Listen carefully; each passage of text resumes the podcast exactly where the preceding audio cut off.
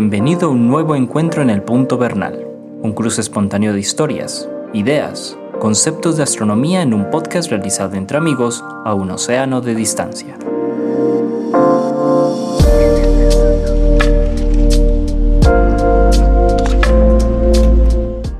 Hola Antonio, ¿cómo estás? Bien, gracias Jorge. ¿Tú cómo estás? Muy bien Antonio, por aquí hermano, viendo cómo Nosotros siempre comenzamos con la sesión del clima, empieza la sesión del clima de... Claro, claro, la, sesión de meteorología. Meteorología, de, climatología. De, punto Ya, ya, las personas que nos escuchan con frecuencia lo saben y, y no es que estemos poniendo tema porque tema es lo que hay, pero solamente quería contar rápidamente antes de introducir además a, a, a nuestro invitado de hoy que tenemos un clima, está, está variando mucho el clima aquí en Medellín, volviendo días muy calientes, días con lluvia, días secos pero calientes, eh, eh, eh, nublados pero calientes, impresionante. ¿Y vos como, por allá cómo está la cosa? Mira, aquí hemos tenido una... El calor en verano viene por olas, oleadas. Sí. Porque viene calor del sur, de la África o alguna cosa. A veces viene viento del, del, norte, entonces trae un, poco de frescor. Y, aquí, y la última oleada que ya lleva una semana y pico, ha sido la más brava de todas. Aquí nunca en esta casa se habían registrado 32, 33 grados en, el interior. ¿Dentro de la casa? Dentro de la casa, no. Y ponemos un aire acondicionado que tenemos para la sala. Y como no da sino para la sala, entonces... Y, el resto de la casa... Claro, y, pero el resto de la casa está comunicado con la sala. Entonces el pobre aire acondicionado es que no puede. Sufre, sufre. No baja de 31. Lo único que hace es sacarlo la humedad y entonces nos quita el bochorno un poquito. Bueno, para que sepan pues todas las personas, como les digo, que nos escuchen, que estamos aquí, pues que es, a pesar del clima, estamos aquí sentados, Antonio y yo, con un océano en la mitad, conversando. Bueno, Antonio, hoy tenemos un invitado muy especial, llevamos, nos, debíamos, es que debemos empezar a hacer, a invitar a, los amigos, a las amigas. Claro, claro. Para contar estas historias de las que vamos a hablar hoy. El, la persona invitada es el profesor Leo Jaime Restrepo. Eh, Leo, ¿cómo estás? Eh, hola, ¿qué tal Jorge y Antonio? Muy bien, muchas gracias. Eh, por aquí muy atento a conversar con ustedes. Eh, asiduo seguidor de su podcast, no me lo pierdo en mi, en mi jornada de introspección del almuerzo de los lunes. Eh, siempre utilizo como disculpa para si tengo capítulos atrasados, me los voy escuchando. Hágame el favor, Antonio, venga, vamos a hacer un ejercicio. Primero les, quiero decir que León Jaime Restrepo pues profesor, es, es, es, ingeniero de sistemas, eh, magíster en, en, en, educación, eh, magíster en educación Leo, o magíster en, ¿Cuál es el título exactamente de magíster que vos tenés? El título es magíster en ciencias de la educación. Magíster, oiga, qué bonito ese, ese, ese, nombre, magíster en ciencias de la, de, ciencias de la educación pero además, bueno, y es profesor eh, en la Universidad em, de Envigado, ¿cierto, eh, Leo? Es el nombre de la universidad, la Universidad de Envigado. Eh, sí, en este momento soy el, en este momento soy el coordinador académico de los posgrados de ingeniería en la institución universitaria de Envigado. Institución Universitaria de Envigado. Pero bueno, todo, todo eso que acaban de, de leer, pero que tiene que ver con la astronomía. Leo es a ver, larga data, larga data en la astronomía. toda la vida. toda la vida. Fue mi maestro realmente de la astronomía. Imagínense, yo comencé en la universidad y que era un primípano, entonces quería, Antonio, que contaras una anécdota, una sola anécdota sobre Leo. Pero yo empecé a la universidad y cuando llegué, lo primero que pregunté fue, ¿dónde están las personas aquí de los grupos de astronomía. No, alguien me había dicho, no, hay un grupo de astronomía en la universidad y ahí me mandaron para una oficina, para una pajarera.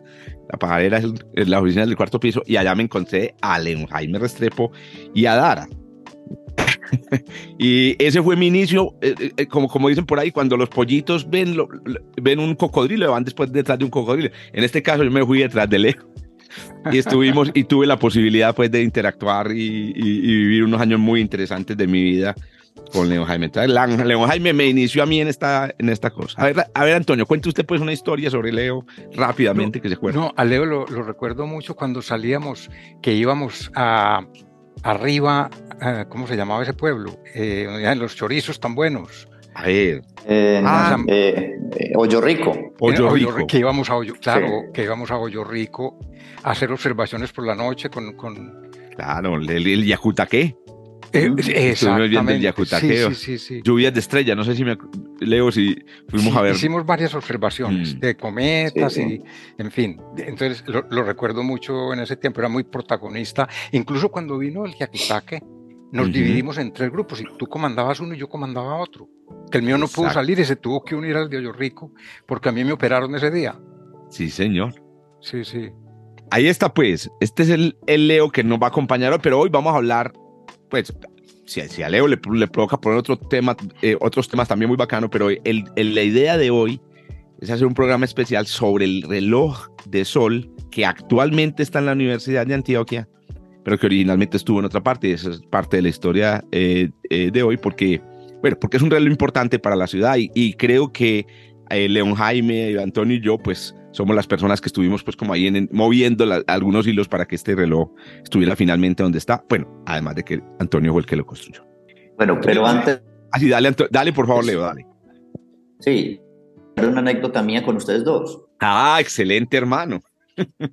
Bueno, el, resulta que yo soy el depositario de algunos elementos completamente inútiles, ¿sí? Entre ellos un billete de 20 mil pesos Hágame el favor. de, eh, con la cara de Julio Garavito Armero, eh, primer colombiano que tuvo algún objeto nombrado en el espacio, eh, y la foto original en la que aparecen Antonio Bernal, Jorge Zuluaga, sosteniendo ambos el billete de Julio Garavito Arme- Armero firmado.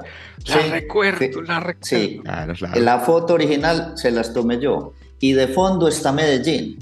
O sea, lo- el único objeto, el único objeto colombiano que Ahí está. faltaba ahí, que tenga un nombre en, en- en un objeto espacial, es Bogotá. El Bogotá. Ahí no faltaba, si- no faltaba sino Bogotá.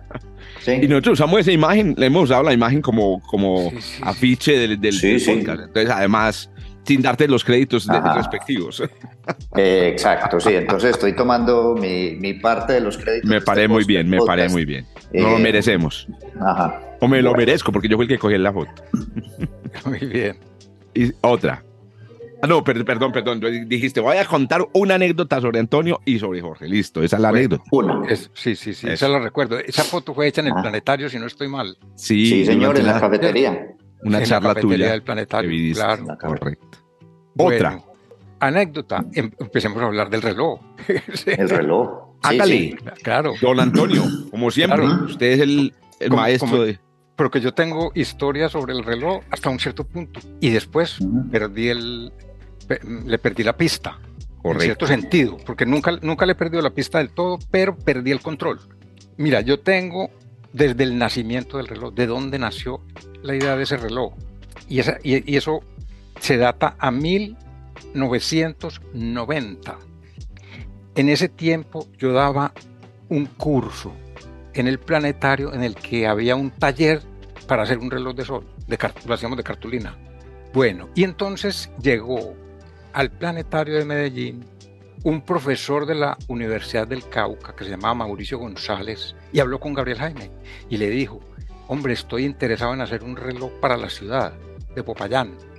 Y entonces él dijo, yo le tengo, ¿quién, quién me puede hacer? El profesor que nos hace el taller de... Y entonces me lo presentó. Y tuvimos una conversación muy larga, y eh, que era lo que él quería, y quería eh, adornar la ciudad con un, o sea, que tenía que ser un reloj, un reloj casi que reloj escultura, algo así, Sí. porque lo que quería era un adorno. Entonces, Perdón, Antonio, Quedamos- año, año. es, es 1990. Listo, listo. 1990 fue eso. Y entonces eh, yo le dije, bueno, yo, yo paso algún proyecto. Y empecé a pensar, ¿qué voy a hacer? Y el- se me vino un pensamiento que después lo he tenido que repetir varias veces, el mismo pensamiento. ¿Qué hago que sea distinto a un reloj de sol convencional? Porque eso no tendría ninguna gracia. Y entonces se me ocurrió que como los relojes de sol dan la hora solar, que no tiene nada que ver con la hora de- de- del reloj de muñeca y hoy día con la hora del móvil, ¿por qué no hacer uno que dé la hora del reloj de muñeca, reloj- del reloj de pulso? Y entonces le estuve pensando y llegué a un diseño que fue un reloj en forma de copa, con unos colores muy alusivos a la ciudad de Popayán, porque eran bronce, color bronce, como las espadas, que, que- la heráldica, pues que tiene esa tradición Popayán. y color rojo óxido, que, que es un color antiguo. La ciudad de Popayán tiene pues esa, esa característica de la antigüedad, ¿no? Bueno, yo no esperé que que el, reloj fuera a gustar o no. Hice en, en, el taller que yo tenía en esa época, hice una maquetica de 20, de 20 centímetros o 25. Y entonces en el año 91 me fui, de, previo acuerdo con Mauricio González, me fui para Popayán, con, me acuerdo, fui con mis hijas, nos fuimos por tierra. Paseo, paseo. Ah, paseo. Hicimos una, un descanso del trabajo y ellas estaban en vacaciones o no me acuerdo la fecha y, y fuimos a llevar la maqueta. Y le presentamos la maqueta y fue como un chispazo porque Claro, le encantó. éxito de con- entrada, éxito de inmediato. entrada. Le encantó, entonces fuimos donde el rector de la universidad y dijo, esta maqueta se queda aquí en la rectoría.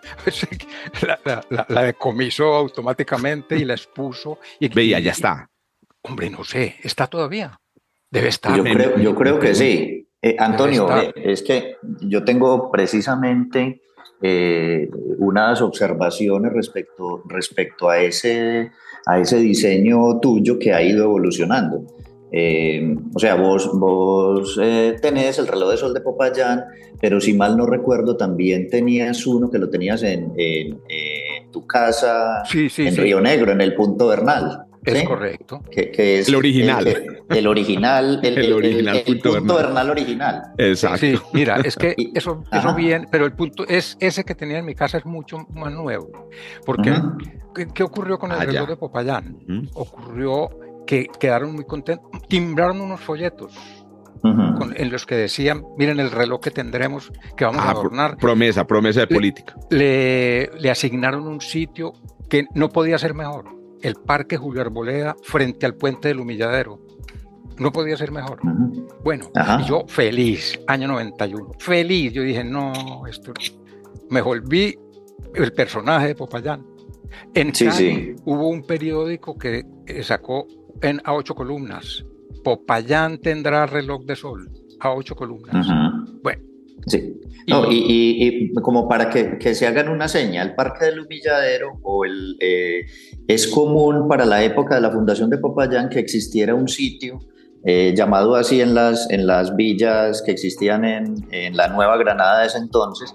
Por ejemplo, acá en la villa de Santa Fe de Antioquia existe un Parque del Humilladero y el objeto escultórico que hay en la mitad es una cruz, en, eh, una cruz en hierro forjado. Entonces, mejor dicho, no falta sino que en el reloj de sol de Popayán la gente se eche la bendición, ¿no? Porque queda... Vení, pero ¿por qué se llama, eh, ah, perdón, una- la- el pared, ¿por qué se llama Sí. Parque del Humilladero? Porque hombre, lo que yo he oído decir de por qué se llama así es porque era el sitio donde fusilaban a las personas en la, en la guerra de independencia. O Entonces, el, en el así. caso, sí, o en el caso, en el caso de la villa de Santa Fe de Antioquia era eh, de- realmente hay una calle como tal del humilladero que llega al parque, que llega al parque. Puedo estarme equivocando en el nombre de la calle, pero es un sitio por donde transitaban con los con los detenidos, sí, con los proscritos y los llevaban allá a darle su respectiva terapia.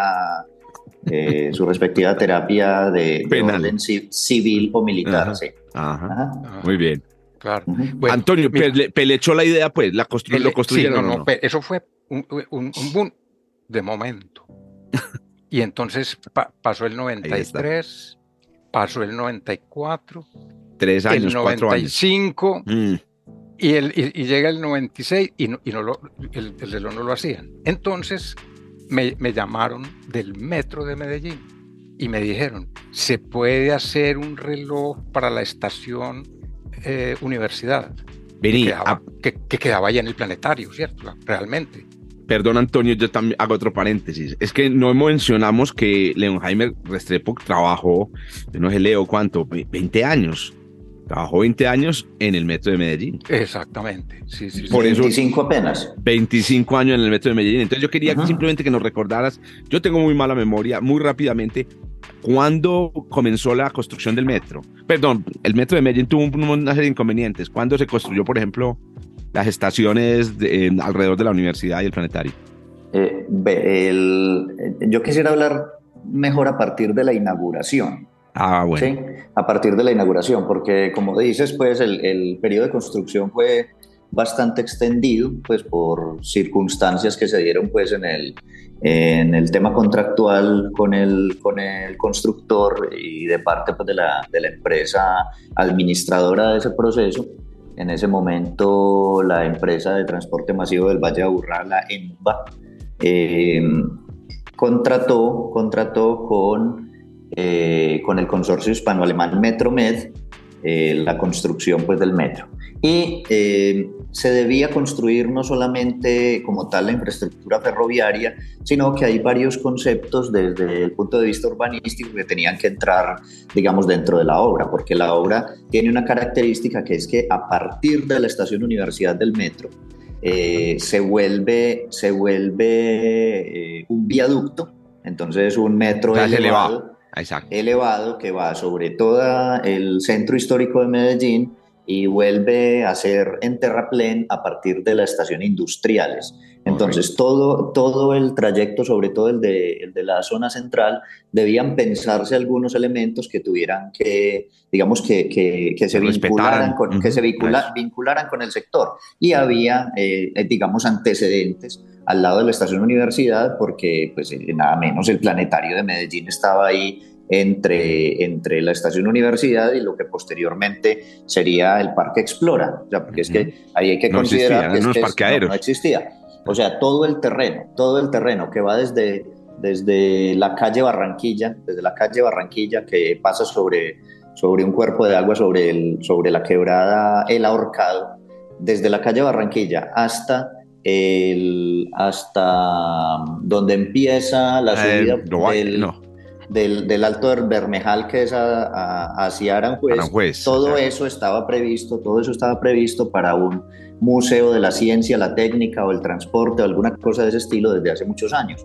Entonces, en el planetario ya existía, ya existía un reloj de sol, Antonio, ¿te acuerdas? Que era un, un donativo del exministro Joaquín Vallejo eh, Joaquín Vallejo Arbeláez. Entonces ya está por ahí, creo que Explora lo, lo, está, lo está recuperando, creo. Sí, sí, ya está recuperado, está, quedó muy bien. Sí, sí. Entonces había un antecedente reloj de sol que era el de, el de Joaquín Vallejo, un pequeño reloj de sol, pues digamos, eh, yo diría incluso de mesa, pues porque podía ah, estar sobre una... Sí, pero muy pesado pues. Sí, muy pesado en mármol, sí. sí bueno, digamos sobre mesa de mármol podría estar.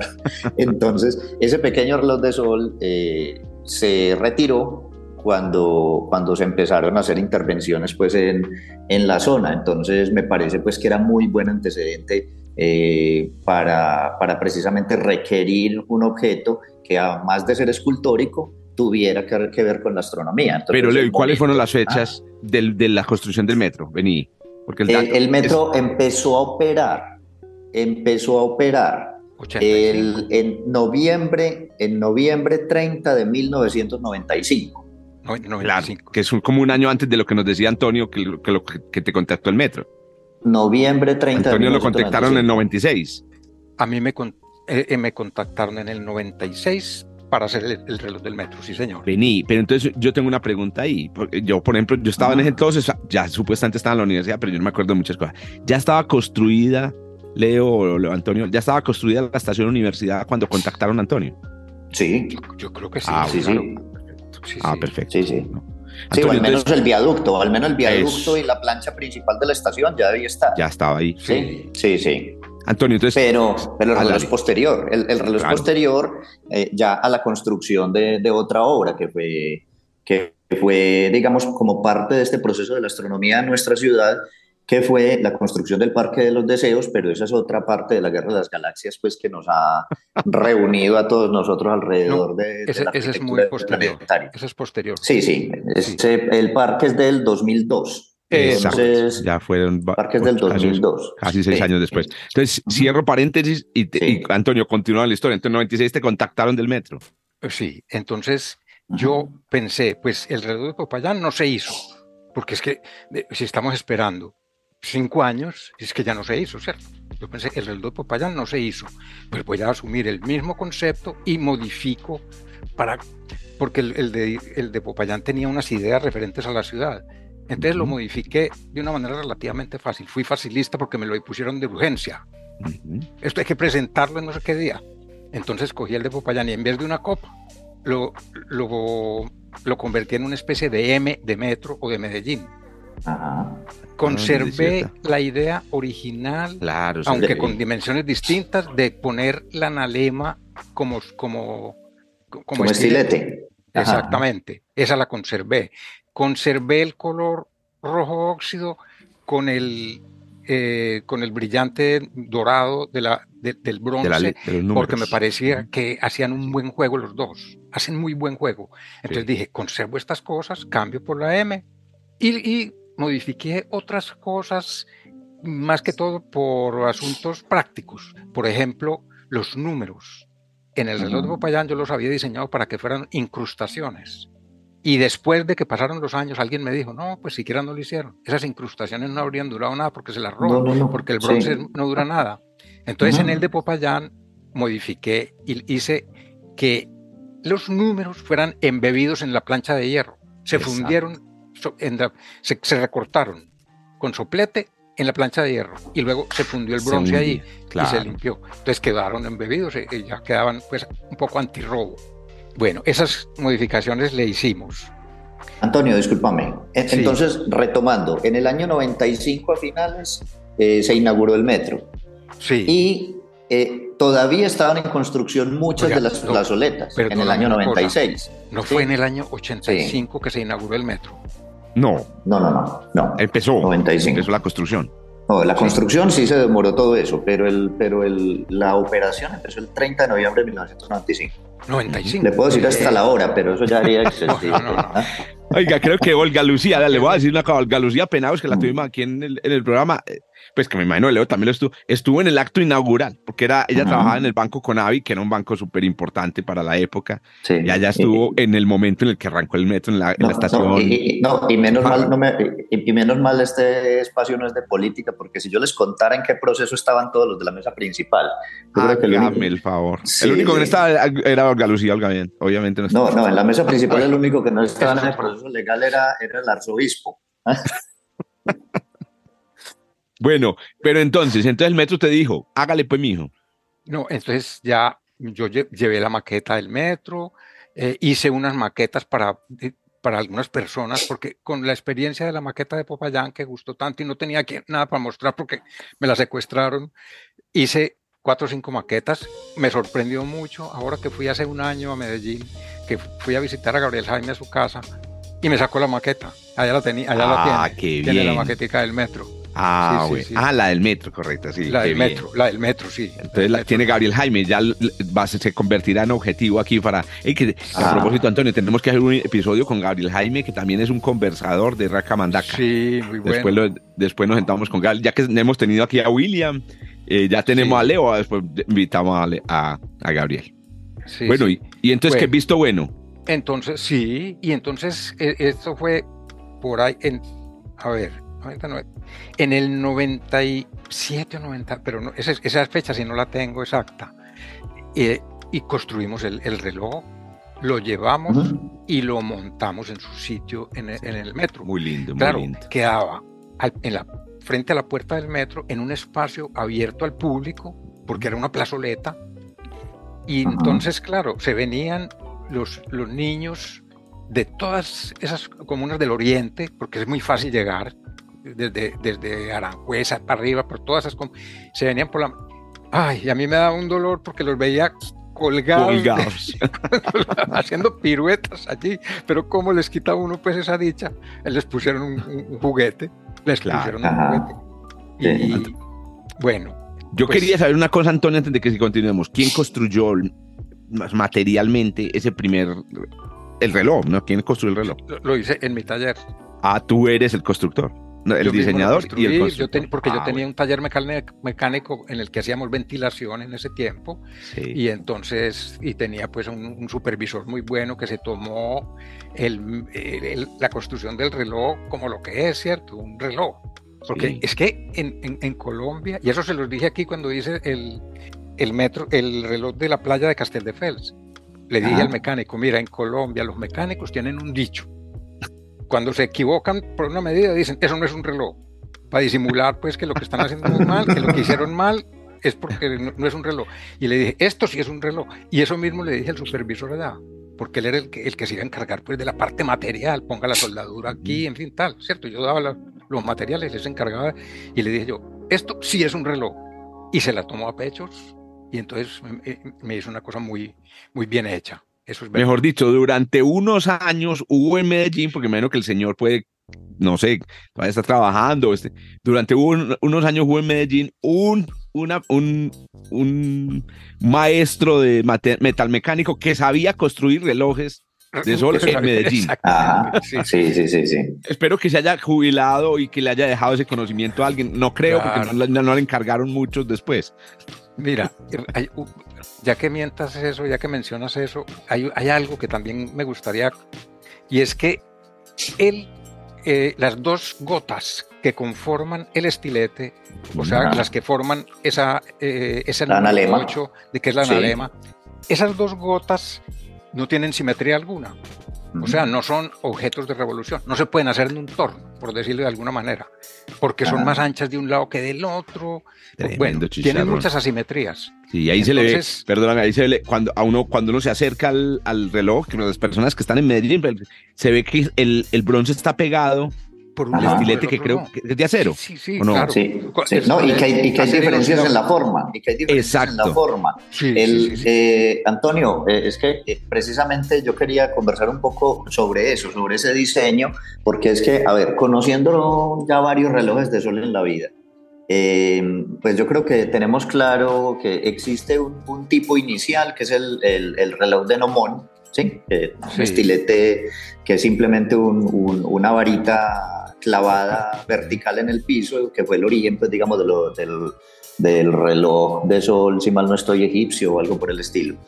El, y eh, son supremamente comunes los relojes de estilete, de, estilete, digamos, recto, inclusive el, de, el, de, el, de, el, reloj de, de Vallejo, es un, es un reloj que es un, una plancha de mármol cruzada por otra plancha de mármol eh, que es completamente recta. Y entonces, digamos, el tema de la corrección, el tema de la corrección en la hora eh, eh, se le deja es a la superficie del, del, reloj como tal, donde están marcados, donde están marcadas los, los trazos, ¿sí? o, en, en la antigüedad las horas canónicas. ¿sí?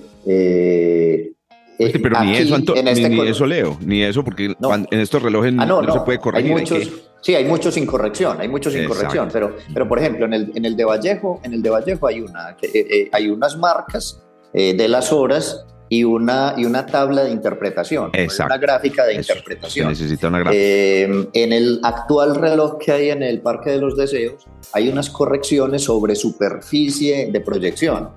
Eh, mientras que el reloj de Antonio me parece muy especial, el, el pues los relojes de sol, porque son, eh, digamos, con base en un mismo concepto, el, eh, parten de tener un estilete con corrección astronómica directamente en el estilete. Sí, sí, sí. Es Una belleza. le, digo, le digo por usuario, como usuario le digo, es una belleza. una cosa, y es que, que, para donde iba yo, es lo siguiente, que me vi a gatas en el momento, porque yo con el de Popayán sabía que eso era así, pero no había pensado. Dije, cuando, cuando me, me hagan el pedido, pienso cómo lo construyo. Yo no tenía ni idea, porque, no se puede hacer en, maquinaria. Entonces, cuando se me llegó el momento en este, ¿cómo lo voy a hacer? ¿Cómo voy a hacer esto? Y entonces lo hice de la siguiente manera. Como yo tenía, llevaba 30 años en la industria metalmecánica, tenía conocimiento de todos los mecánicos que existen en Medellín, prácticamente me los conocía todos, y muchos del país. Y entonces llamé a un modelista, que allá llaman un modelista la persona que hace modelos para fundición, que van a fundir, yo qué sé, por decir cualquier cosa, un teléfono. Entonces el modelista viene, le dan las dimensiones y hace la maqueta del teléfono en madera, con las dimensiones cambiadas a las que le dieron, porque la fundición al secar se contrae. Y entonces él tiene que saber cuánto contrae. Tremendo y, hacen unas obras de arte, eso lo hacen a mano. Entonces yo lo llamé y le dije, mira lo que tengo que hacer, esto no es simétrico para nada. Y me dijo, deme dimensiones cada minuto, cada milímetro. Usted me da una serie de dimensiones. Y en ese tiempo que eso era a, pura buña que se hacía a mano, había que hacer los cálculos. Le di las dimensiones cada no me acuerdo cuánto, muchas, muchas, como haciendo cortes, como, como lo que hace una, un escáner. Y, y me hizo los modelos en madera con las dimensiones cambiadas para poder que al, contraer las dimensiones finales fueran las... Y, entonces así, así se hicieron. Y entonces con ese modelo en madera se hace ya un molde. Se hace ahí se va hacia en, el... en, arena y en, en, la arena se va hacia la fundición de la fundición de bronce. Impresionante. Para las personas que vayan a conocer el, el, reloj de sol, nos están escuchando, están en la Universidad de Antioquia, puede entrar, les dicen que van a conocer el reloj de sol por favor, miren eso. cuando miren ese estilete y, el, el, analema, digan, aquí hubo un trabajo que eh, fue único. yo creo que cuando lo vean que es un poco asimétrico, no es porque hay un error, no, es que es así. Es así para poder que dé la obra con suficiente eh, precisión. Eh, muchachos, si me permiten, una sugerencia, ¿por qué no en, en, el, en los comentarios del podcast en esta ocasión ponen la referencia de la página de la Universidad de Antioquia, donde, donde se muestra el reloj de sol, ¿sí? Es, en, la, en, la, página misma. Pues, ya mismo lo busco, Leo, claro que sí. Aparece como tal, incluso aquí la tengo, te la puedo, te la puedo Si quieres compartírmela aquí en el chat. Te la puedo compartir internamente y me parecería bien interesante la, la, página donde Antonio tiene sus relojes de sol, en la página de punto es. Sí, porque allí, por ejemplo, se puede ver eh, eh, lo, que les, lo que les mencionaba ahora la evolución del modelo, porque es que eh, una de las cosas que yo quisiera mencionar es sobre la estructura en sí, o sea, sobre el, el modelo como tal. Eh, Antonio mencionaba que el, el reloj de, de, de Medellín el reloj de Medellín, que ahora está en la Universidad de Antioquia, eh, se construyó con la idea de dos M's, de hecho son dos M's perpendicular la una respecto a la otra, entonces sí, hiciste una M de Metro y una M de Medellín, y tengo la hipótesis, yo tengo una hipótesis que le voy a soltar en este momento a Antonio, respecto al, de, al, reloj de Castel de Fels, porque me parece que el concepto es más o menos el mismo, pero yo tengo la hipótesis de que eh, como tienen cada, cada una de las de las dos partes principales del, de, ese reloj eh, tienen forma de C, de letra C. O sea, yo tengo la idea de que la una es de Cataluña y la otra es de Casteldefels. Entonces. Dígame el favor. Se llama Pareidolia, ¿ves? eso está muy interesante. Ahí quedan, queda, toman nota las, nuestros, nuestro oyente, nuestra oyente en España. Sí, sí. Por ahí. La verdad, les digo lo siguiente: yo no había visto la M, pero me pareció espectacular el concepto, Antonio. Sí. Y las dos M, Además, suscribo. Leo, yo te voy a hacer una pregunta, otra pregunta. Antonio, obviamente, ¿vos te acordás de la inauguración? ¿Vos te acordás de la inauguración? De cuando se eh, inauguró la inauguración? del reloj. No. O el momento en el que no, empezó. No, no, Es que Antonio, ¿hubo inauguración? mira, pero fue una inauguración poco solemne.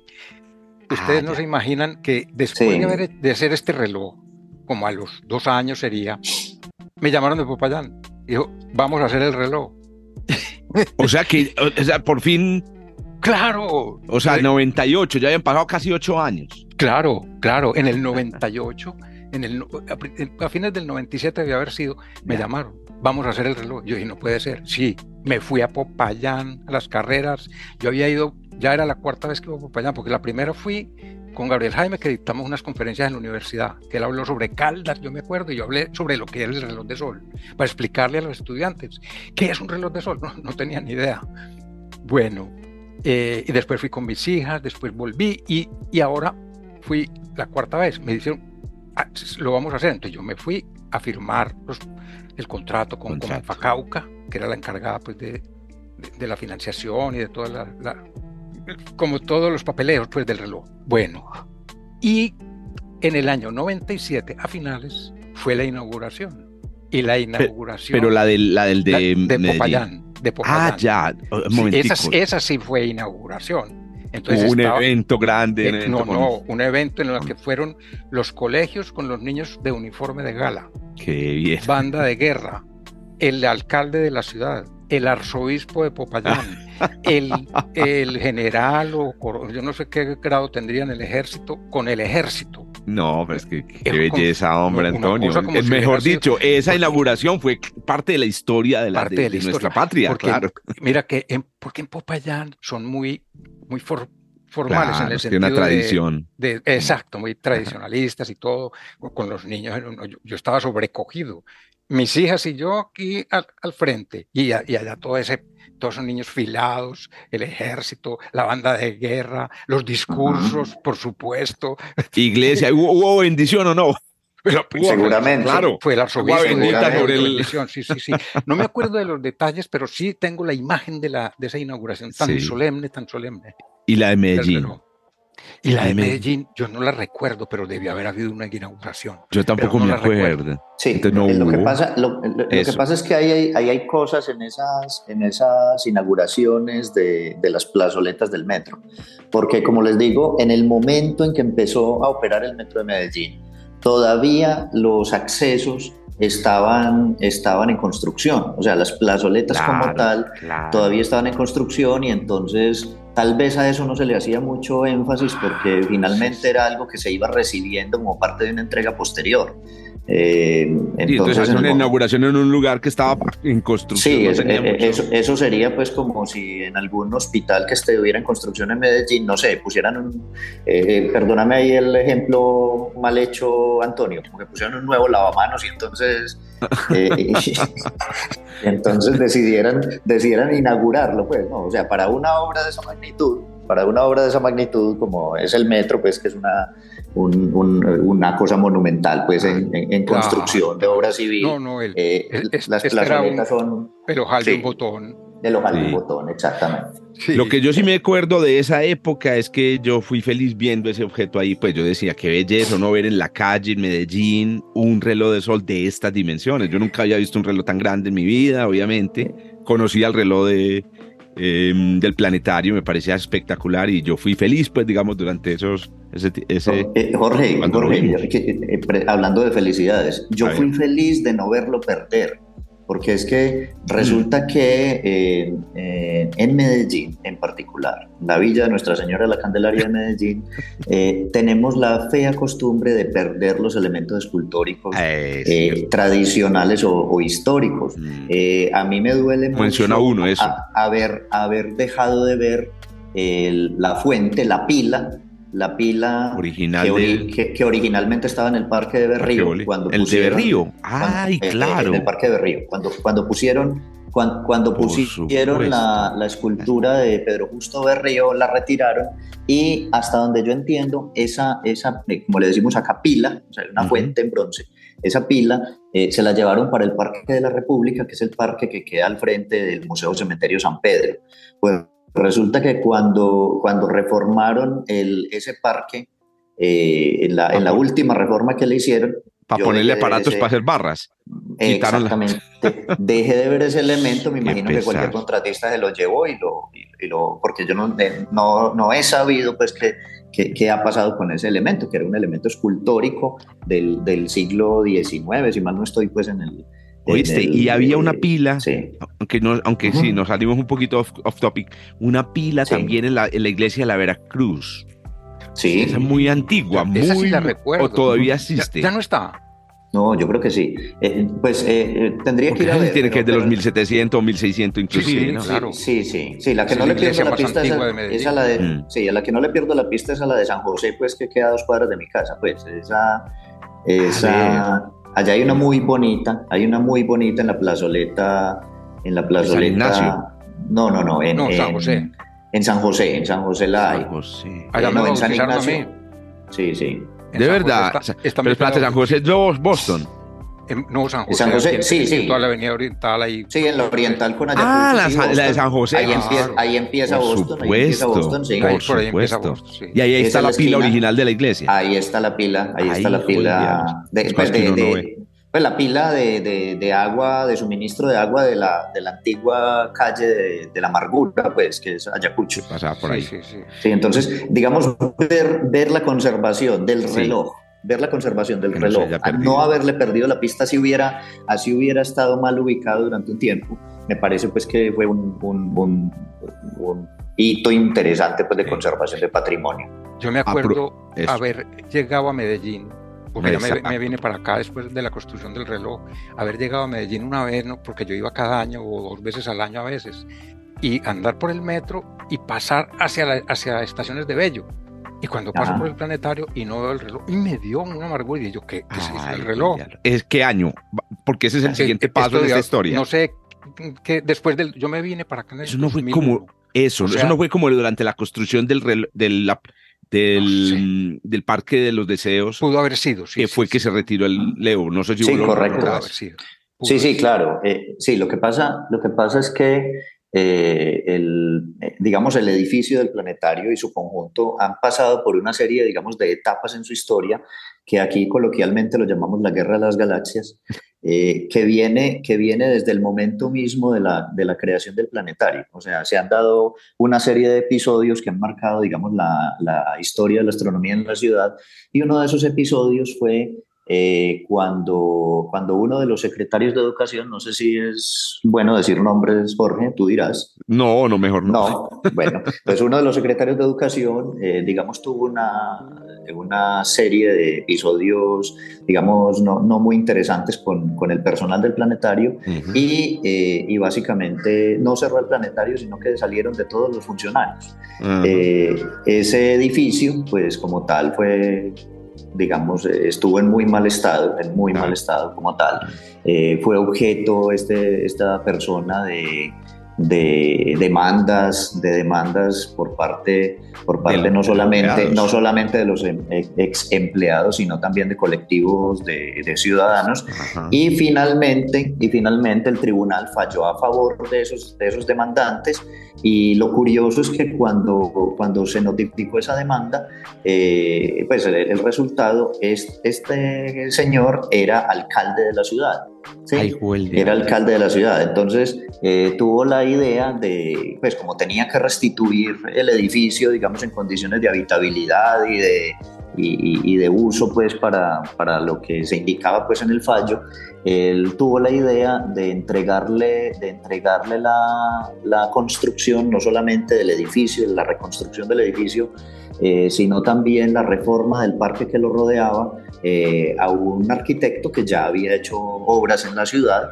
Eh, y en, en, ese momento, digamos, nació la idea, la idea del, del Parque de los Deseos, y del edificio de la música, porque eso y, el, y el edificio de la música, sí, o sea, como conjunto. Lo que pasa es que hay que, hay que recordar varias cosas. Pues, lo que yo les mencionaba, el, el, hecho de la reserva de ese sitio para un, para un museo de las ciencias. Y, y en esto, de pronto me puede ayudar Antonio, el, eh, el primer nodo del Museo de las Ciencias para Medellín eh, sería el, el, el nodo de astronomía que lo compondrían entonces el, Planetario de Medellín y, y si mal no entiendo, eh, si mal no estoy, el, el Observatorio de, de Confama en, en Aranjuez, el Confama en Aranjuez, que, que, es el sitio donde antiguamente estaba eh, el asilo, el, asilo para manicomio, el manicomio, el manicomio, sí, allí donde, donde, donde estuvo Epifanio Mejía, entre, otras, entre otros personajes que queda en el Alto del Bermejal, aquí en, eh, en Aranjuez. que a propósito también ah. increíblemente conservado y muy bien conservado, ¿no? Sí, y también es obra de Antonio, la cúpula es obra de Antonio, la, cúpula ah, la cúpula del observatorio. Sí, sí. ¿Oíste? Entonces, entonces fue en ese, y eso fue más o menos 2002, nos decías al principio. 2002, sí, 2002, Fue, fue la época pues en la que, a ver, eh, sí. Ve, ve, pero entonces lo que yo no sabía, Antonio, me parece, qué historia tan dura es vos pasando en el metro y mirando para abajo y diciendo, pues puta, ¿dónde está mi reloj? Perdón las palabras, pero ¿qué, qué, hicieron el reloj? ¿Qué hicieron con un reloj? Les averigüé, averigüé y me dijeron, se lo llevaron para la estación Madera. Entonces me fui para la estación Madera. Les quiero compartir, no sé si lo vieron. ¿Qué? Las personas que nos están escuchando pues no pueden ver ninguna imagen, pero les quiero compartir a Antonio y a Leo una imagen que tengo del reloj en la estación Madera. Ah, no, sé, si ahí lo ves, Antonio. Es, esto, esto ya es 2012. 2012, porque obviamente el reloj seguramente llegó pues en el estado en el que estaba. hasta le tomo la foto, hasta le tomo la foto. Antonio, habla para quedar, para quedar en la pantalla. A ver, a ver. No lo veo, no lo veo el reloj. No lo ves. No, Ay, qué no. pesar. Mira a ver si de pronto puedes volver a ir a las, las ventanas. Sí, no. Porque te quiere mira, mostrar algunas imágenes, pero bueno. pues lo lleva- Las imágenes no las va a ver el, el oyente del Ah, no, yo voy a pues. dejar una carpetica con las Ah, qué imágenes bien, qué bueno, para que las personas que son de- especialmente de. Medellín que lo vean. Allí la miraré. Qué Listo. Y de Bello en este caso, porque ya la estación Madera queda en la jurisdicción de Bello después de la quebrada de la Madera. bien. Exactamente, sí, sí. Aquí te voy a mandar, Y, y yo, yo me sorprendí mucho cuando, cuando lo, fui allá y lo veo yo en una especie de bosque. Sí, ese, ese era como una especie de bosque. ¿no? Y no solo eso, Antonio, no solo eso, Antonio, o sea, estaba en un punto, en un punto rodeado de muchos árboles, Sí, Mal- sí, sí, mira, ahí se ven los mal, árboles. mal orientado, viendo mal orientado, mal orientado. Ah, y problema. aparte de eso, y aparte de eso, sin correspondencia a la latitud, porque es que ya de, Ay, de- Mira que sí, claro, lo desde- había notado. desde, desde la ubicación del planetario hasta la ubicación de la, de la estación Madera ya son, ya, si mal, eh, puede ser, no sé, casi 6 o 7 kilómetros, y no es que más. Ya. Bueno, Eh, en fin. Y esa decisión, ¿quién la tomó? O sea, ¿quién, quién decidió moverlo a, a la estación Madera? Eso sí no lo sabemos. No, no, y mejor que no lo sepamos porque si no ya tendría otro en la lista. Y, El caso es que lo movieron a esta estación. Entonces Antonio finalmente sí lo vio. ajá. Sí, allá, allá fui a verlo y me, Claro. me, me dio mucha lástima de verlo tan acabadito. Es, que lo de rayaron. grafitis, lleno de Lleno de grafitis. Muy, muy mal, muy mal. Pero les quiero mostrar esta foto que yo creo que es histórica también, que es esta foto. Es la Ah. foto con, em, con el profesor Antonio Ferrín. Él, es que, el Ignacio. profesor Ignacio Ignacio. Ferrín. Es que Antonio me va, me va, me va a, a maldecir a eh, Ignacio.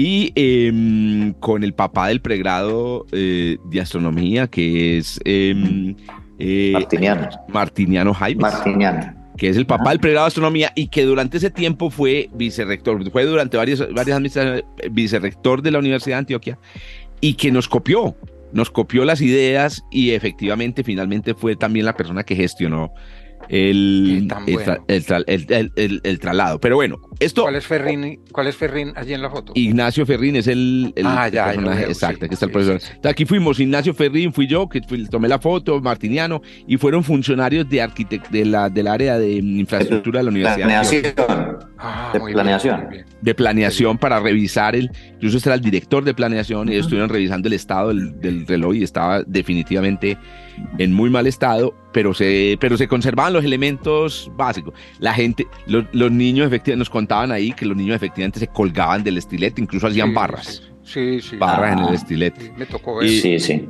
Quiero decir de todas maneras, y aquí para que conectemos ya con la historia de lo que es el reloj hoy, que para llegar a este punto eh, fue necesario una llamada de Rodrigo Gallego. Pues es la llamada que yo recuerdo porque soy a mí me llamó Rodrigo Gallego y me dijo, Sí. ustedes conocen conocieron el estilo de Rodrigo Gallego que era Sí, muy muy claro. formal, era él era eh, Sí, sí. a- Ajá. am- adorado, lo quería, lo amábamos, pues igual que yo lo amábamos, además era Sí. el, el, eh, León Jaime es Cocodrilo 1. Y para mí, Rodrigo Gallego era Cocodrilo. Cocodrilo 2. Eran, eran los, los líderes, como las, las guías. Sí, bueno, sí, sí. vez que Rodrigo me llamó y me dijo que las condiciones en las que estaba el reloj y que por qué no Sí, sí, le, le decíamos a la Universidad de Antioquia que adoptara el reloj.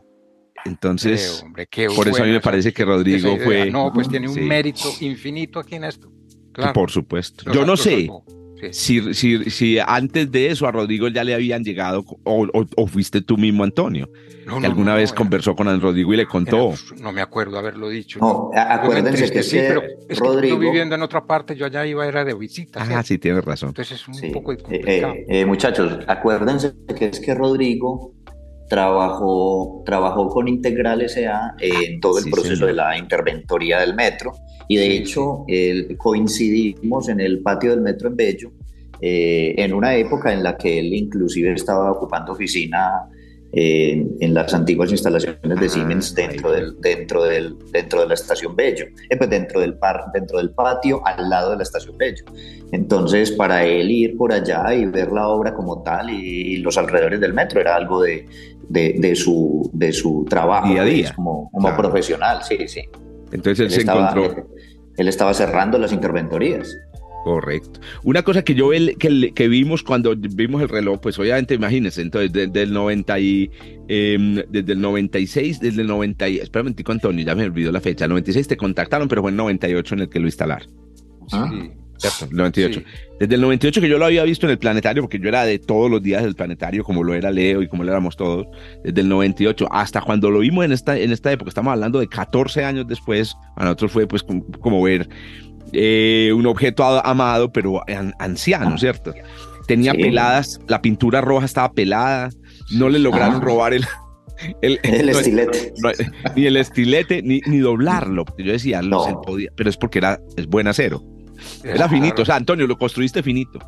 Finito, y, el reloj está hecho todo en plancha de 6 milímetros. Que es, es una plancha que no la come el óxido fácil. Pues se, se tarda, siempre se tarda. Y eso tenía huecos. Eso sí, yo, yo sí le vi, le vimos huecos al, a la superficie del reloj y los números estaban ya, pues, la lata del número estaba ya muy borrada. Es decir, los números estaban. Bueno, el caso es que les cuento ahí rápidamente que entonces, bueno, Martiniano nos copió, también nos copió em, eh, Alberto Uribe, que ese era el, el director y realmente era la persona que tenía que mover esto. Y lo primero que se hizo fue hacer una cotización de cuánto podría costar todo, o sea, transporte y eh, restauración. Lo más importante era la restauración. Y esto fue muy interesante porque la restauración tenía que hacerla un artista. Sí, sí, sí. Esto no era una labor de un, de un metalmecánico porque este es un, este es un elemento eh, escultórico. Entonces, bueno, al final hicimos la cotización, yo no me acuerdo cuánto era la época, creo que eran unos 200 o 300 millones de pesos, que la verdad, la verdad, para la Universidad de Antioquia no era mucho, porque es que eso es lo que cuesta hacer un muro en o cambiar medio techo. ¿Cuánto? ¿Cuánto, cuánto, cuánto, Jorge, que no, cuánto que no te oí? Ah, sí, era entre 200 y 300 millones de pesos. Ajá. Eso costaba en el año 2012. Y bueno, finalmente la universidad aceptó. Yo no vi el traslado, pero sí, sí vi el reloj bueno, pero, armado. Pero venga que hay otras coincidencias. A ver, claro que sí, dale Leo. ah, no, no, claro, hay un montón de... no, es que por ejemplo, aquí. Exacto.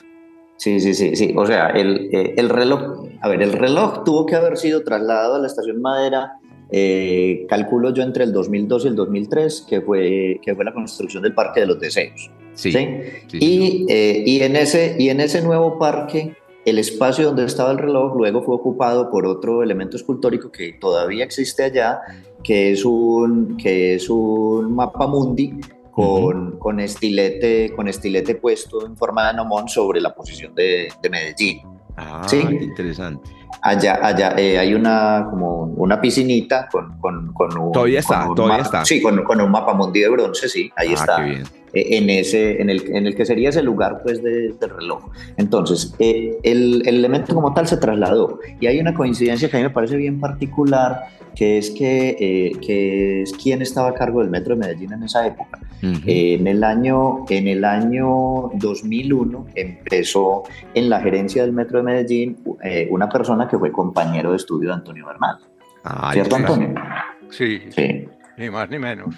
Hemos hablado de él. Ah. de él sí podemos decir el nombre porque eh, incluso estos días estuvo conversando con Antonio del tema.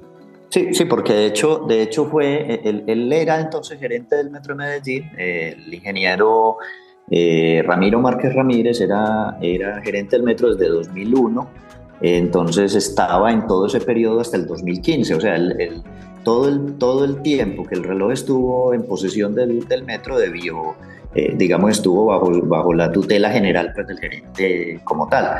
Entonces, eh, cuando Ramiro, eh, perdón, cuando, cuando Jorge y, Rodrigo me contactaron para, para hablar sobre el tema, que con quién teníamos que hablar, nos dirigimos al entonces gerente de planeación o director de planeación y estuvimos hablando sobre el tema y bueno, y se logró pues que la, que la gerencia del metro aceptara, aceptara el proceso y, se le hiciera el, el rescate respectivo.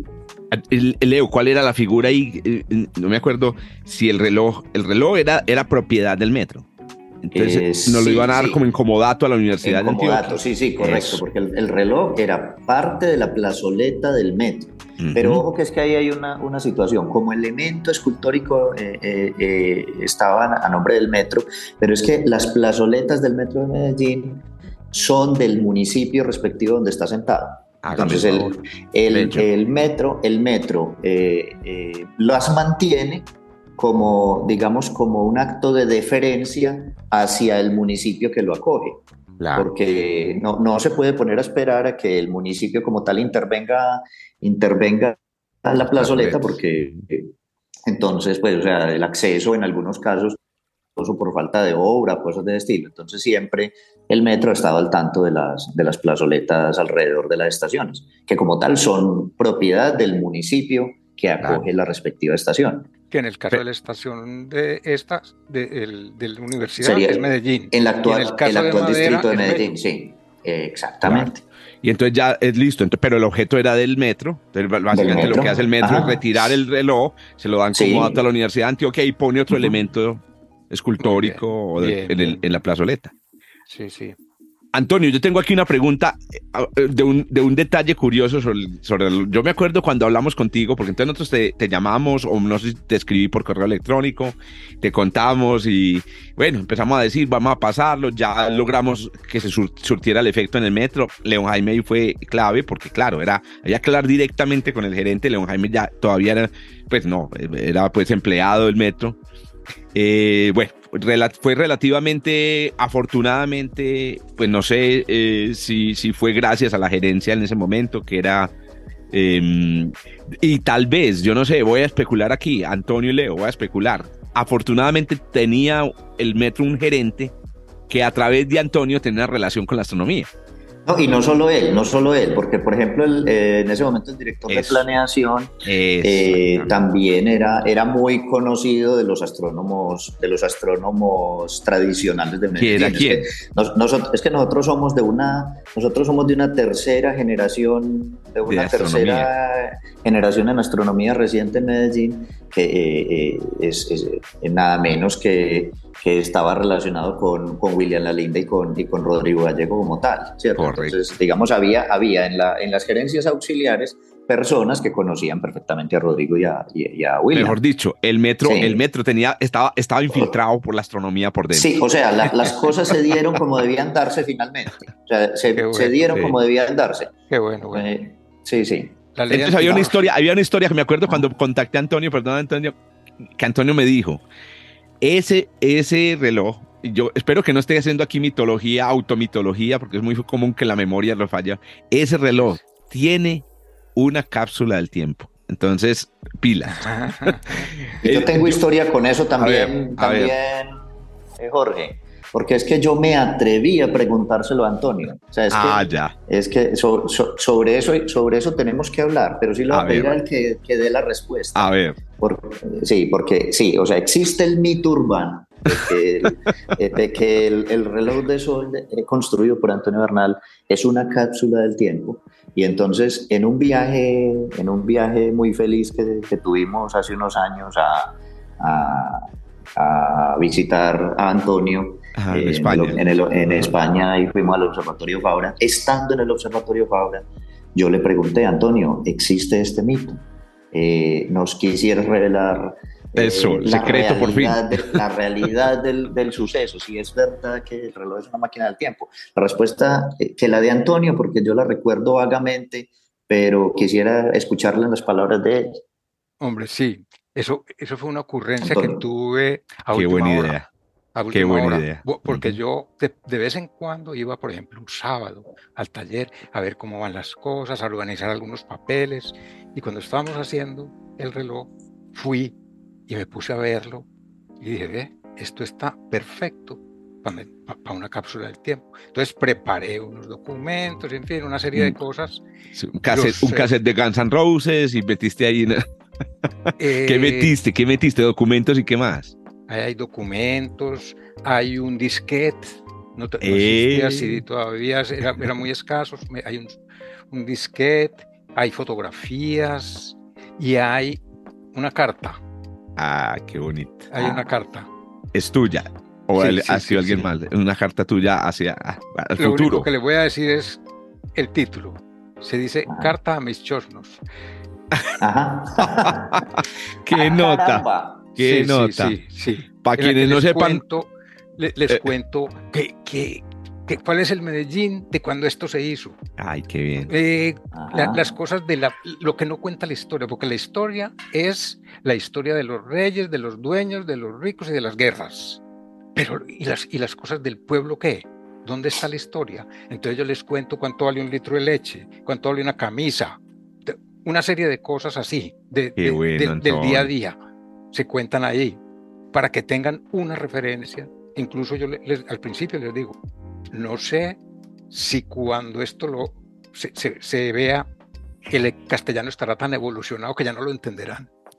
Ah. espero, que no, porque no sé cuándo se va a ver, ¿cierto? Antonio, cuando lo entregamos este, el, bueno, entonces finalmente el metro eh, nos, nos, nos, entregó el, el reloj, lo, lo, sacaron de su pedestal, se lo trajeron para, de aquí le estuvimos dando otra foto, hace rato estaba otra foto ahí, eh, de otra vez está Martiniano, bueno, están las personas de la universidad, y al fondo hay un muro donde hay un, un parqueadero hoy, todavía está el parqueadero ahí. Como decía Leo, todo esto se, se, iba a utilizar para, para ese gran museo o esa gran, digamos, bloque de ciencias y todavía ese, ese parqueadero no se ha intervenido, pero ahí, ahí fue donde se hizo la restauración. Lo que yo recuerdo de aquel año, que esto fue hace 12 años, más o menos 12 años, 11 eh, años, es que yo no me atreví a decirle al maestro que estaba haciendo la restauración que estaba ahí esa cápsula. Porque yo dije, si le digo, se la roba. si le digo, desaparece. Pues, con todo el respeto, si me escucha el maestro. No. es decir, hay que mantener el secreto de la cápsula y la verdad, Antonio, espero, espero que la cápsula, cápsula haya pasado desapercibida y siga ahí.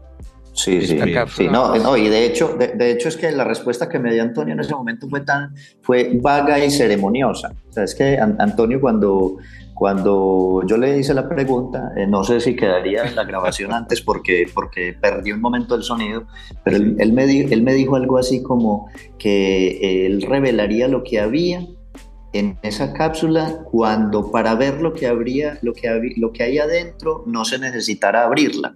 ¿Sí? Ya. Interesante. te hizo, un, te hizo un, un, acertijo, un pequeño acertijo. Un pequeño acertijo. Entonces, es, lo que yo y de hecho, el día que, lo, que sean capaces de leerlo, lo que hay allí, o ver lo que hay allí, sin necesidad de hacerle daño al reloj, eh, eh, ese día se revela. Ay, qué nota. O sea, eh, ah, me gusta. Es decir, esta no es como las cápsulas de tiempo convencionales que se pueden abrir en el futuro. Alguien, alguien tiene que cuidarlo. No. esta cápsula hay que tratar de leerla desde afuera. Claro. Con nos está poniendo un reto tecnológico. Eso, un reto, para el futuro. Los arqueólogos, las arqueólogas del futuro van a tener que leer a través del reloj. Claro. Ah, con, tomografías axiales computacionales y cosas por el estilo. Que tienen que, hacer la tomografía con el cuidado de que la tomografía no dañe lo que hay dentro. Claro. Imagínense que una tomografía hiciera daño para el cerebro.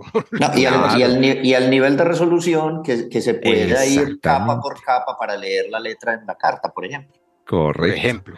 y eventualmente hasta extraer los bits del disquete, que me imagino que tenían una versión de Z Cosmos. Por supuesto. otras cosas, ahora acabo de caer en cuenta, un, disquete es magnético. O sea, que lo que tienen que uh, poner... claro, claro, claro. No puede ser... Bueno, eh, Antonio, el, el maestro de restaurador se comunicó contigo, ¿cierto? No me acuerdo. Ya, porque creo que tú me has contado alguna vez. No, no, a mí me llamó, no, pero no fue el maestro restaurador. Me llamó una señora que se llamaba tengo el nombre en alguna parte, pero no lo recuerdo. Porque ya han sido dos, dos restauraciones que le han hecho. La primera con la instalación y entonces la segunda creo que fue una maestra, correcto. Eh, entonces en la segunda, sí me llamó ella. En la primera no me acuerdo que me hubieran llamado. ¿Y qué te preguntaba? O sea, ¿qué, tipo de cosas necesitabas saber? Uy, Qué, difícil, es que eso ya sea añito. No, claro, puede ser así. bueno, andate acordando mientras te voy contando que a propósito que ahorita, ahorita que hablábamos bueno, hubo dos, dos problemas importantes ya para la ubicación del, del, del, reloj y ya pues para ir terminando la historia y, fue ¿dónde? Entonces les cuento que lo íbamos a poner en la histórica Plaza Barrientos de la Universidad de Antioquia. Si hubiera quedado en la Plaza Barrientos, se hubiera convertido en un, no solamente, hoy en día ya la Universidad de Antioquia lo considera patrimonio de la universidad, es uno de los objetos, símbolo, de un símbolo de la universidad. Pero si lo hubiéramos puesto en la plazoleta Barrientos, hubiera sido triple símbolo. Claro. No nos dejaron los arquitectos. No nos dejaron porque dijeron, la Plaza Barrientos no le toca. Eso hay que, eso porque... Sí, sí, sí, sí. sí, es, como, es, como, es como tocar, como, es como tocar la, la Plaza José Félix de Restrepo. Eh, algo así, exacto. Que, que es la, la, plazuela de San Ignacio. La, plazuela de San Ignacio. Y poner ahí una mitad, una eh, cosa. Es, El nombre real es la Plaza José Félix de Restrepo. Hágame el favor. Y, hace, y, hace referencia eh, nada menos que a. sí, sí, a José Félix de Restrepo, que está el, un, un pequeño obelisco, un pequeño obelisco puesto allí por las familias Restrepos de 1910 en honor a quien fuera, a quien fuera docente de la, del Colegio de Antioquia en esa época, en el, eh, eh, frente pues, al, claustro de San Ignacio y, de, y, el edificio que alberga el Paraninfo. Ah, perdóname, Antonio, León Jaime Restrepo, ¿y usted es chosno de José Félix o no? Pues. es que ese chosno sí me gustó mucho. Algo, algo por el estilo, algo por el estilo, porque sí, esa, para mí fue muy triste que el, yo, eh, el único registro que tengo de, otro Restrepo eh, en, el 20 de julio del 2010 fue una foto que me tomaron a mí, eh, al lado del, del, del, obelisco. a José Félix de Restrepo. Increíble. Entonces, como la Restrepería no se acordó de celebrarlo 100 años después. Bueno, Antonio, qué pena, estabas diciendo algo. No, iba a decir que eso de la de que la plaza hay que respetar y tal, ah, ya lo viví, en el de Popayán lo viví. Ah, Con el diseño, cuando a mí me pidieron, hay que diseñar un reloj, me pusieron condiciones. Como, dijeron que, que porque tiene que cumplir con esto con la tiene para, que, sea armónico con la plaza de condiciones porque Popayán tiene o tenía en ese tiempo lo que se llamaba el comité de ornato que ah, controlaba cualquier cosa que se hacía en la ciudad, incluso controlaba los colores de las ventanas y puertas de las calles. Me parece muy bien, lo perdimos en Medellín. el equivalente a la Sociedad de Mejoras Públicas en Medellín, que entre otras cosas eh, ha dejado que ya pues el, distrito ha, dejado que, que, sí, que el patrimonio se, se, y se desdibuje mucho. Si van, por ejemplo, a la Avenida La Playa, que era el corredor donde estaban las esculturas, las esculturas propias pues, del, del, tema histórico eh, han sido reemplazadas pues, por, por, por, muchas otras esculturas con motivos ya ajenos o lejanos a los originales y, e incluso pues, con referencias a periodistas insistentemente cuando realmente lo que, lo que mencionaba a una familia en particular, cuando se hacía referencia a la historia de Medellín y de Antioquia. Entonces aquí, aquí se pierde mucho el patrimonio. Entonces esa, esa eh, tener el reloj de Antonio vivito y coleando para mí es un logro impresionante.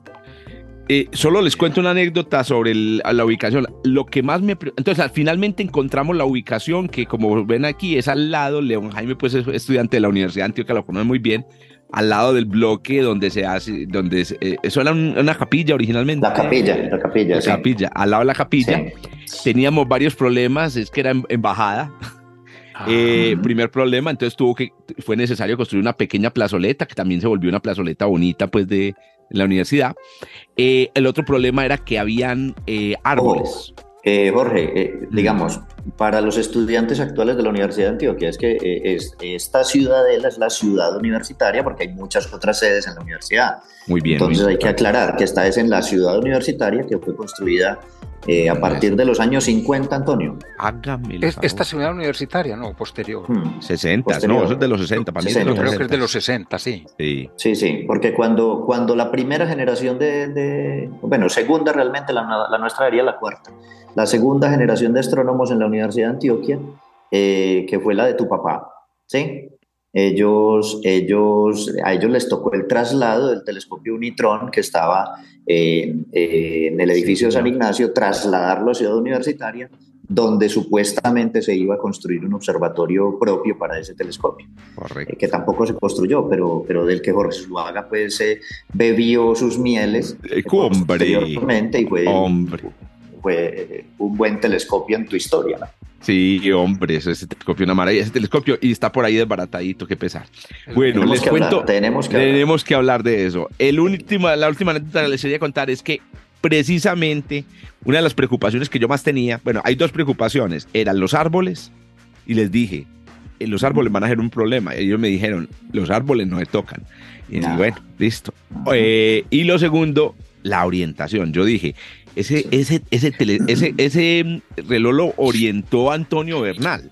en, en su ubicación original, me imagino, Antonio.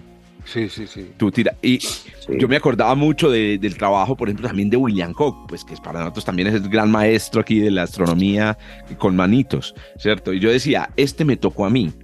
Que donde quede un, un minuto de arco desviado, ¡Qué responsabilidad! exacto, Ah. dicen, estos son los astrónomos que está formando la Universidad de Antioquia.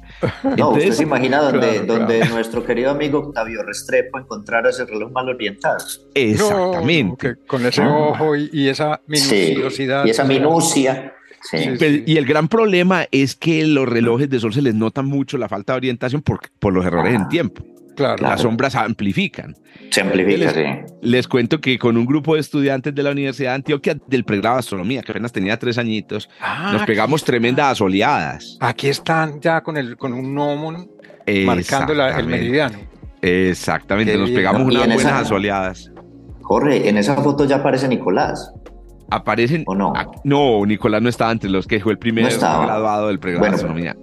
Sí, porque hay una fotografía Mm. eh, que conozco. circula. ah, sí, famosa. Sí, donde está Nicolás, que fue el primer graduado de Y astronomía así de la cuando ya está terminado. Antioquia, al lado del reloj. Es decir, Sí. es que estamos hablando ya de la quinta generación de, de, De astronomía. de, astronomía en la Universidad de Antioquia. O sea, eh, y, y- y si me permites la relato, porque es que Sí, este, claro, elemento, claro. este elemento va a ser para la historia de la, para la historia de la astronomía. Y por eso, por eso, por eso lo hilé con el edificio de San Ignacio. Porque es que recuerden que el primer astrónomo eh, eh, en, eh, de lo que ahora es la Universidad de Antioquia fue Francisco Josep de Caldas y Tenorio, eh, nada menos que Este Payanés. Payanés. Sí, ¿Ah? Sí, o sea, él fue el, el primero que dio cátedra de astronomía en lo que ahora es la Universidad de Antioquia. En Mm. eh, lo- la segunda generación, si mal no estoy, es la generación de tu señor padre con, con un personaje muy interesante que trabajaba en la emisora, Antonio. Aquí, ¿sí? aquí lo. Claro, aquí lo tu- aquí tuvimos a su aquí lo hijo. tuvimos, a- Sí, al hijo, claro. Alberto. Sí, sí. Ajá. Alberto, Alberto, Correa. Alberto Correa. Alberto Correa. Alberto Correa, exacto. Eh, sí, la, la tercera, la, la tercera generación pues eh, está relacionada con gente de la Facultad de Minas y, y también de la universidad, o sea, eh, estamos hablando de, de William. William. Lalinde, estamos hablando de, de Rodrigo Gallego, de Alonso ¿no? Sepúlveda, de Diógenes Gil, Ujú. eh, de, Mar- eh, de, eh, de Regino Martínez Chavans, ¿sí? Claro. Eh, eh, luego ya, ya vendría... Ya Esa sería la vendría tercera. Tú dices que. esa tú- sería la eh, tercera. Sí. Sí. la cuarta sería la nuestra. La cuarta Entonces, sería ¿a la qué, nuestra. Antonio, ¿Antonio qué? Antonio es de la Eh, tercera sí, eh, yo- Antonio es de la tercera. Tegua, Yo soy Es de la Tegua. tercera. No, no, Es que Tego, hágame el favor. pero, pero es que de Teguas está llena la historia de este, de este, de este Es- tema, de este tema Sí. en, en Antioquia. Entonces tenemos que reconocer que más allá de la profesión, mucha gente, mucha gente ha intervenido en, esta, en esta historia alrededor de la universidad, alrededor de la universidad, porque este, yo creo que este es el momento de hacerle un enorme reconocimiento a la Universidad de Antioquia eh, respecto a facilitar que una nueva ciencia entrara a la Universidad de Antioquia después de tantos años, pues fue muy luchado, pero, pero llegó. Entonces ya llega la, la cuarta generación, que es la de, somos nosotros. la de, la de Jorge Zuluaga, Eh, eh, Pablo vos. Cuartas, este es tu servidor, digamos que tuvimos eh, Pues una dar intermedia. hincapié, dar Vamos hincapié, a- sí, Vamos a decir vos 3.5. algo así. Y, y luego, y luego viene la generación de, de Nicolás y, y- y los primeros graduados de astronomía, que ya son los primeros profesionales graduados en astronomía como título universitario en el país. ¿sí? Y Nicolás entonces, y eh, Sibeli, porque fueron es muy y, curioso. Si- que y el, Si- y el primero Sibeli, fue, sí. el primero fue un hombre y el la segunda fue una mujer, que habla Sí, también de, la, de la igualdad y de la equidad que ya hay, de la igualdad que ya hay entre Bueno, mujeres y hombres en la carrera, que es muy interesante. Sí, entonces le tengo un reto, tomar la foto de ambos al lado de ese reloj. Ah, buena idea, los voy a citar. Sí. Porque eh, Nicolás todavía trabaja en Medellín, Sibeli también Ajá. creo que trabaja en Medellín, lo voy a citar. Esta, la- esta foto me la tomé yo pues ya cuando estuvo lista la plazoleta y a- esa es la foto que existe con Nicolás, es así posando delante de la, de la, del, del reloj de sol. Oiga, el último desarrollo del, del, del, reloj. Ah, bueno, ya aquí, aquí, por ejemplo, esta foto que hay aquí, la van a ver, repito, las personas que están escuchando, discúlpenos que estemos aquí hablando de fotos y ustedes en un podcast, eh, fue la calibración. Darnos cuenta si el reloj había quedado bueno. Ese fue el momento de, de apretar, como decimos por aquí, asterisco. Y apretar asterisco y efectivamente, pues estábamos en una época en donde la ecuación del tiempo, creo que este, este era el centro del estilete y nos da muy bien los 10, las 10 y 17, aquí están las 10 y, esto es las 10 y cuarto. Ahí la ecuación del tiempo era muy grande, porque mira lo ancho de la sombra. Sí, es, ah, sí, estábamos en, un punto importante, sí, uh, sí, claro, sí, donde el error puede ser muy Perdón, estaba así. Estaba pensando era en el borde, porque claro, se lee de un lado o del otro. En este caso se lee de este lado y miren que se va muy bien porque están las 10 y 15, 10 y 17, perfecto. Queda con el reloj, con la hora. Eh, último desarrollo, último desarrollo del reloj. Les cuento una cosa. Uno de los arbolitos que se veía chiquito en la foto cuando, cuando se construyó el reloj, creo que aquí está, aquí está, ah, no está aquí, yo, eh, y se los mostraré, pues, digamos, a las personas que quieran ver las imágenes. Em, hoy ya no es un arbolito, se convirtió ah. en un arbolote. Se crece. Este árbol, mire, este árbol que, que estoy mostrando aquí al lado de la carreta ya es un tremendo, un señor árbol y ya el reloj de sol durante eh, los meses de eh, mayo, junio o julio ya está tapado por sombra.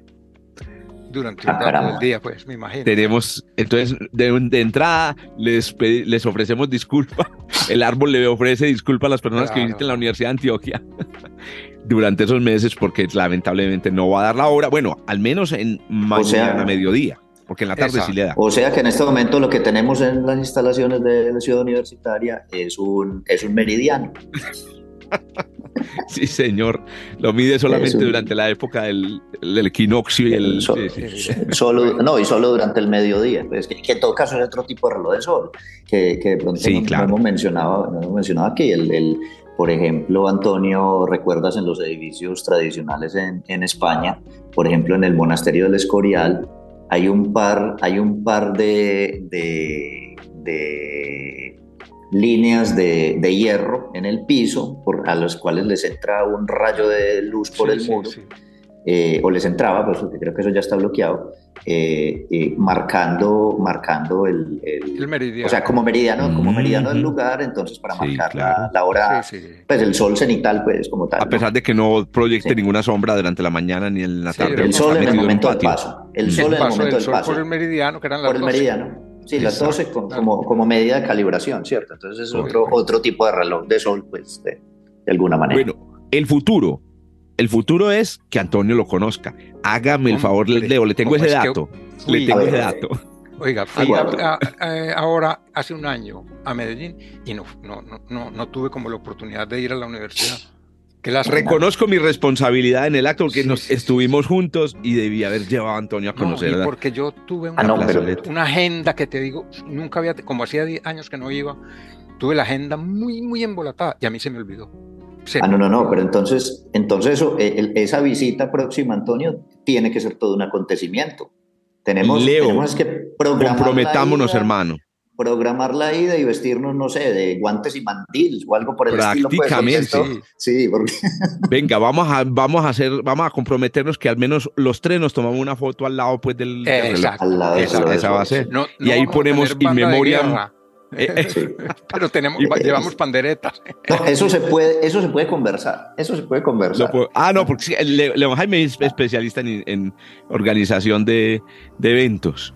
Eh, oiga, no, y ponemos ahí un in memoriam a, Rodrigo Gallego y también invitamos a, a, a Martiniano, si puede, invitamos a, Nicolás y a Nicolás. Ave María. Bueno, lo voy a anotar en, en mis, en mis y yo le tengo, y le tengo más gente en la lista porque me parece que es que hay que tratar de reunir a los que todavía están vivos de toda esta historia. De estas generaciones anteriores, tienes toda la razón. Eh, me parece una buena oportunidad y dejar el reto. Entonces, aquí queda el reto ya en este programa para las futuras generaciones, para que desarrollen la tecnología necesaria para no abrir el, el, leer lo que hay en la carta de Antonio sin abrir. Sin necesidad de abrir el reloj. Si nos escuchan los chosnos de Antonio, porque es que hoy en día las cosas que están quedando en YouTube y en Spotify sabemos que podrían durar siglos. No se, sabe cuánto, claro. Eso, entonces si nos escuchan los chosnos, aquí está su, su chosno. A ver cómo se le decía. Están los chosnos, pero ¿cómo era el chosno abuelo? Hacia arriba, hacia arriba, ¿cómo se llamará eso? El tatara, tatara, tatarabuelo. Exacto. Yo me acuerdo de... Muy bien, no, delicioso esta conversación, no, muy chévere. Muy bueno, sí, sí, sí. Tenemos que hacer otro episodio, Leo. A tus órdenes. Conversando con otras, sobre, sobre otras cosas ya de astronomía, ya de astronomía, claro, claro. de astronomía. Hay, que hablar, hay, que hablar, de, hay que hablar del sol, por, por, eh, por ejemplo, o tu trabajo este, con las estrellas. Como este año y este año y el próximo, este año y el próximo son, son muy importantes en el, en el, en el tema desde el punto de vista solar. Eh, hay temas bien interesantes respecto, respecto al regreso a la luna. Ese, ese tipo de cosas. Bueno, eh, bueno. Hay que trabajarlas comprometámonos pues. Yo, yo, yo digo comprometámonos y lo que estoy es así anotando aquí en una hoja de Excel que tenemos con Antonio para que lo hagamos, de verdad. Leo, muchas gracias hermano por sacarnos el ratico.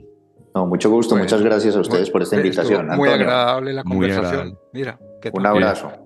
Y lo otro, gracias por escucharnos, hermano. De verdad, para mí es muy significativo que nos escuches porque uno dice, pues este es un, Antonio, es un, podcast tan sencillo que uno dice, pues nos escuchará la gente que apenas está aprendiendo astronomía, pero que nos escuche Leo y los amigos y las amigas de la astronomía, muy chévere. Sí, sí, sí, sí. Antonio, nos escuchamos la próxima entonces también. en ocho días estamos aquí.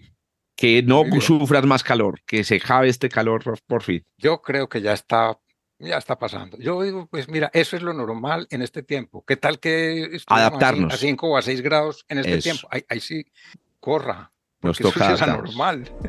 Bueno, pues, y a las personas recuerden, pues aquí abajo del podcast van a encontrar los enlaces que Leo nos sugirió y un enlace a las foticos. Listo. Hasta luego, pues. Muy bien. Chao, chao. Hasta luego. Chao. Dios Leo.